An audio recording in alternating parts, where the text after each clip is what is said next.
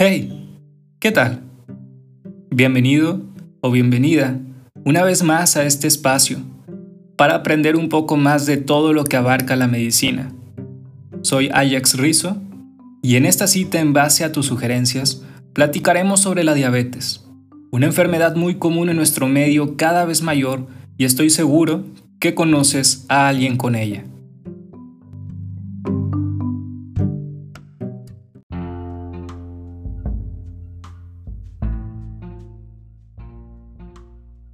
La diabetes se define como una deficiencia relativa o absoluta de insulina o defectos en la secreción de ella. Actualmente, uno de cada 10 personas tiene diabetes, siendo más frecuente la diabetes tipo 2, con un rango entre los 40 a los 70 años. Entre tantas cosas, la relevancia de ella radica en que es la principal causa de ceguera, la principal causa de enfermedad renal crónica y diálisis, la principal causa de amputación de miembros inferiores e incluso se dice que equivale a un SB. Entonces, ¿vale la pena en la población hacer un screening para diabetes? Por supuesto que sí. De forma sencilla, te digo dos maneras de seleccionar a personas para ello. Primero, cualquier adulto con sobrepeso, es decir, con un índice de masa corporal arriba de 25 kilogramos sobre metro cuadrado. Y con algún factor de riesgo, prepárate para escuchar todos los factores, sedentarismo, familiar de primer grado con diabetes, que sea una persona de un grupo con alta incidencia como latinos o hispanos, mujeres con producto macrosómico, hipertensión arterial, tags elevados, es decir, triacilgliceroles o triglicéridos como le decimos, síndrome de ovario poliquístico, obesidad severa o acantosis nigricans, historial de enfermedad cardiovascular, baja lipoproteína de alta densidad o HDL, o hemoglobina glucosilada arriba de 5.7, glucosa en ayuno alterada o intolerancia previa, casi nada, merecen un screening. Entonces va de nuevo cualquier adulto con sobrepeso y con alguno de los factores de riesgo previamente mencionados. Número 2. También las personas con ausencia de factores de riesgo, el tamizaje debe de iniciarse a los 45 años, independientemente de que no haya factores. Si es normal, se repite cada 3 años. Ahora, una pregunta muy importante para todos es, ¿cómo se diagnostica? Bueno, para eso tienes cuatro opciones para diagnosticar. Número 1. Una glucosa plasmática, es decir, en sangre, al azar arriba de 200 miligramos sobre decilitro, acompañado de el síndrome diabético, es decir, la típica poliuria, polidipsia y o polifagia, agregando una cuarta P, que sería pérdida de peso. Una glucosa plasmática arriba de 200 con cualquiera de los cuatro previamente mencionados basta.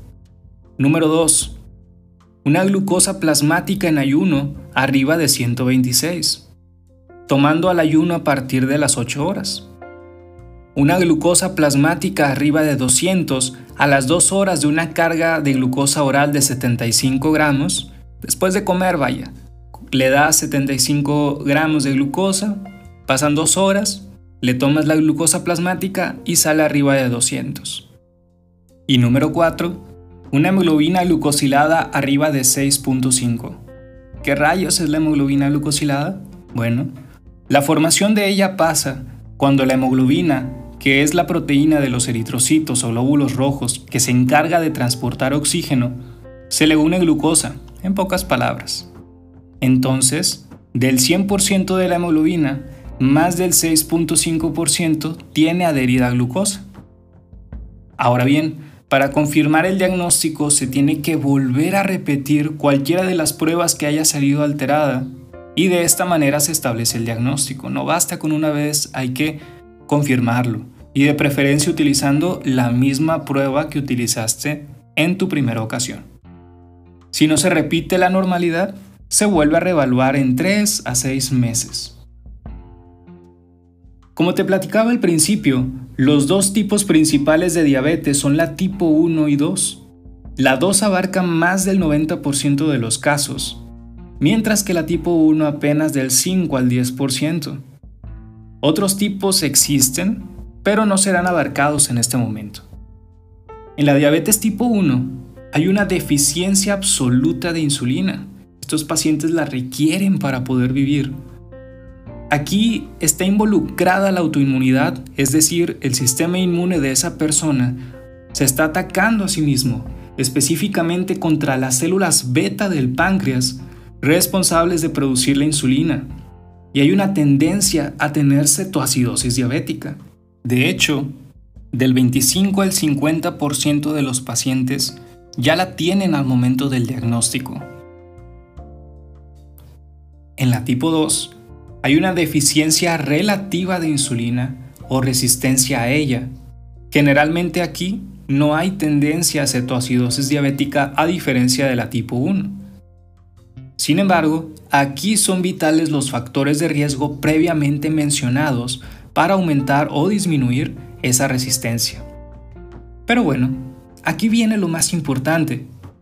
¿Cuál es el mejor tratamiento para la diabetes? Recuerda esto siempre. El mejor tratamiento es aquel que el paciente puede cumplir.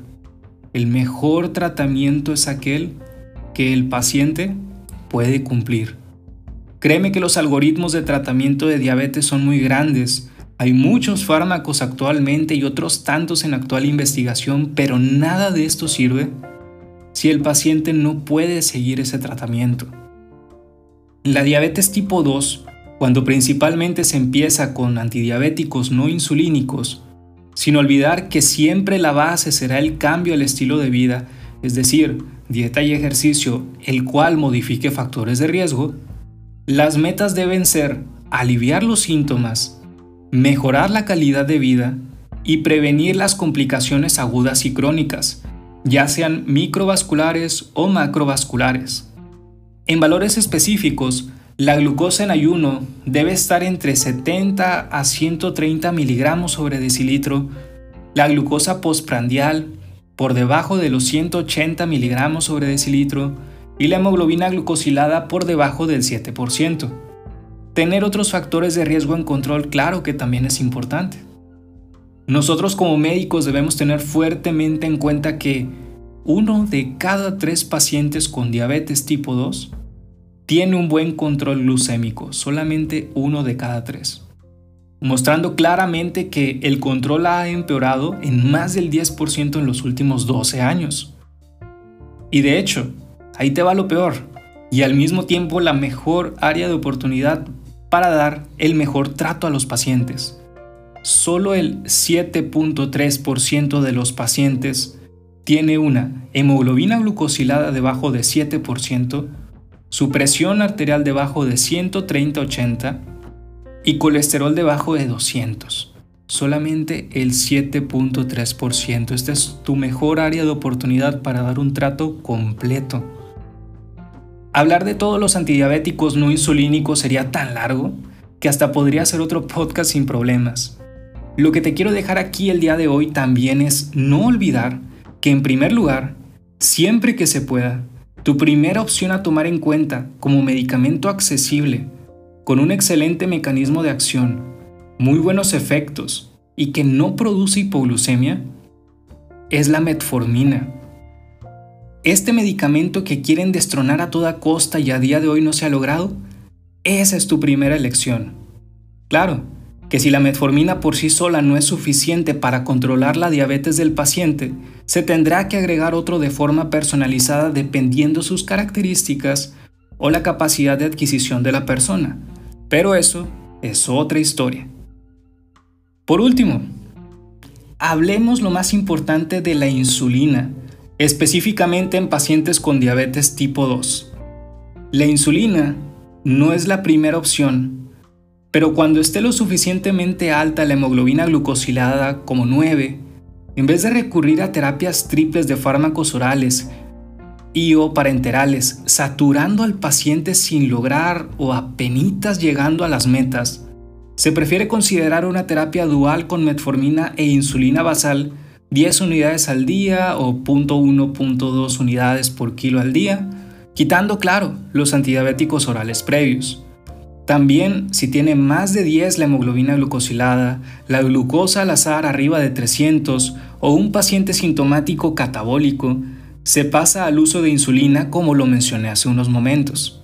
Si funciona la terapia y baja a 7, evaluando al paciente de forma personalizada, se puede incluso llegar a dejar la insulina y seguir con metformina como monoterapia o agregando otro fármaco.